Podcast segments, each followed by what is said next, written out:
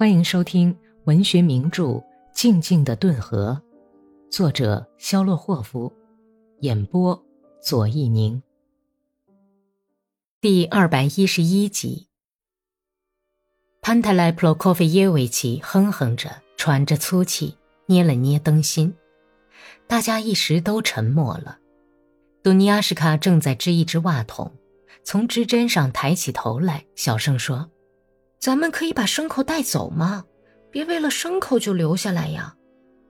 这番话又把老头子惹火了，他就像一匹拴着的儿马，乱跺起脚来，被躺在炉子旁边的小羊羔绊了一跤，差点摔倒。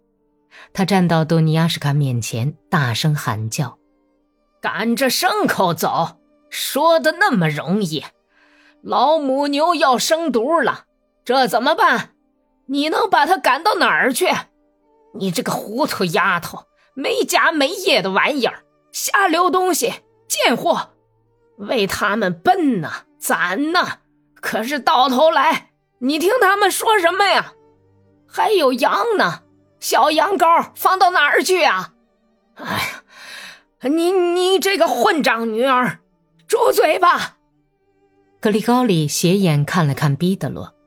哥哥还是很久很久以前的老样子，亲切的褐色眼睛里闪着顽皮嘲弄，同时又很老实恭顺的微笑和麦色胡子的熟悉的颤抖。彼得罗闪电似的挤了挤眼，就全身摇晃着哈哈大笑起来。格里高利高兴地感到自己心里也产生这种近几年来很少有的。要大笑一番的兴头，于是就毫不隐瞒，闷声哈哈大笑起来。啊，好了，上帝保佑，说的够多了。老头子生气地看了他一眼，转身对着结满毛茸茸的白霜的窗户坐了下来，直到半夜才做出了意见一致的决定，哥萨克都跟着撤退。婆娘们全留在家里看守房子和家业。伊利尼奇呢，在天亮以前就生好了炉子，天亮的时候已经烤好了面包，并且烤出两口袋面包干。老头子就着灯光吃过早饭，天一亮就去收拾牲口，准备坐着走的爬犁。他把手伸进装满麦子的粮顿里。圆滚滚的麦粒从他的手指缝里漏了下去。他在谷仓里站了很久，然后像告别死人似的摘下帽子，轻轻地关上身后黄色的板门。他又在板棚檐下忙活起来，正换着爬犁上的座筐。这时候，赶着牛去印水的阿尼库什卡走到胡同里来了。他们道了早安。准备好撤退了吗，阿尼凯？我有什么好准备的？我是光着身子系腰带，我的一切都包在我的皮里，捡到别人的就穿在身上。听到什么消息了吗？消息可多了，普洛科菲奇。怎么样啊？潘泰莱普洛科菲耶维奇把斧子砍到爬犁的扶手上，惊奇地问：“红军马上就到，他们已经逼近维申斯克。”有个从大雷村来的人看见了，他说事情好像很不妙，他们到处杀人，他们的队伍里有很多犹太人和中国人，叫他们都见鬼去吧！我们从前把这些恶鬼打得太轻了，他们杀人，哼，难道他们能光闻闻味儿就算了？可这都是些该死的戚家呀！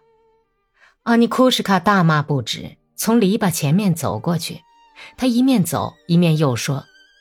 顿河对岸的娘们们烧了烧酒来灌他们，省得他们糟蹋妇女。这一来，强盗们喝痛快了，就去抢别的村子，到那里去翻箱倒柜。老头子把座筐换好，又把所有的板棚都看了一遍，打量着他亲手栽的每根柱桩和篱笆。后来，他拿起网袋，一瘸一拐地走到长院，去装路上喂牲口的干草。他从架子上拿下一把铁钩子，似乎还没有意识到这次离家也许就再也回不来了。所以总捡着坏的，掺杂着艾蒿的干草往下拿。他向来是把好草留着春耕的时候用，但是忽然改变了主意，心里埋怨着自己，走到另一个草垛前。他好像并没有想到，再过几个钟头，他就要离别家园和村庄，到南方的什么地方去逃难了，也许根本就回不来了。他勾下干草，又习惯地伸手去拿耙子。想把地上掉的干草爬到一起，但是伸出去的手突然像被烫了一下似的缩了回来，于是，一面擦着风帽下汗淋淋的额角，一面自言自语地说：“这会儿我还这么爱惜它干什么呀？反正都是要撒到他们的马蹄下，全都糟蹋了，或者是一把火烧掉。”他把耙子在膝盖上一折两断，咬得牙齿咯咯直响，显得更加衰老的驼着背，扛着勾干草的铁钩，老态龙钟的移动着两腿。他没有进屋子，把门推开，说道：“准备走吧，我立刻就去套马，不要晚了。”他已经把拉套套在马身上，把装燕麦的袋子放在爬犁的后尾上。心里觉得奇怪，为什么两个儿子这么久了还不出来备马呢？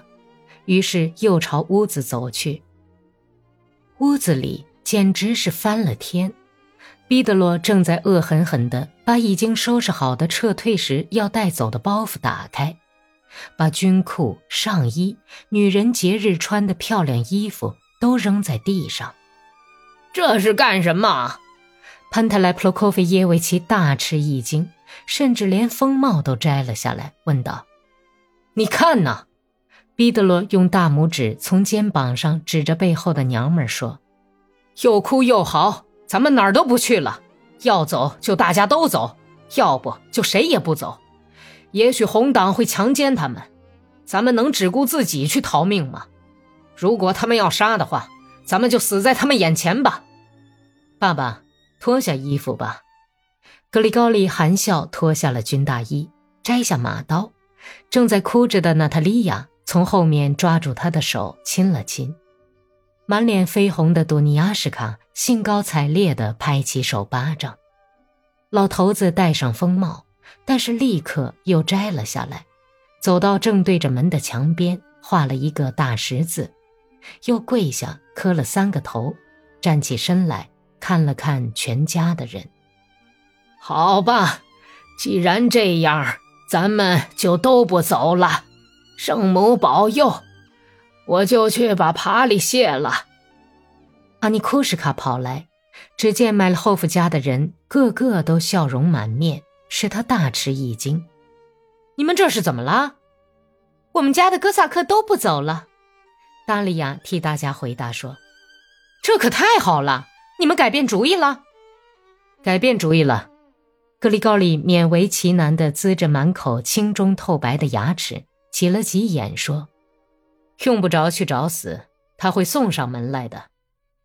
要是军官们都不走，那我们就更用不着逃了。”于是阿尼库什卡像马似的，呱嗒呱嗒的跳下台阶，从窗前走过去了。本集播讲完毕。感谢收听。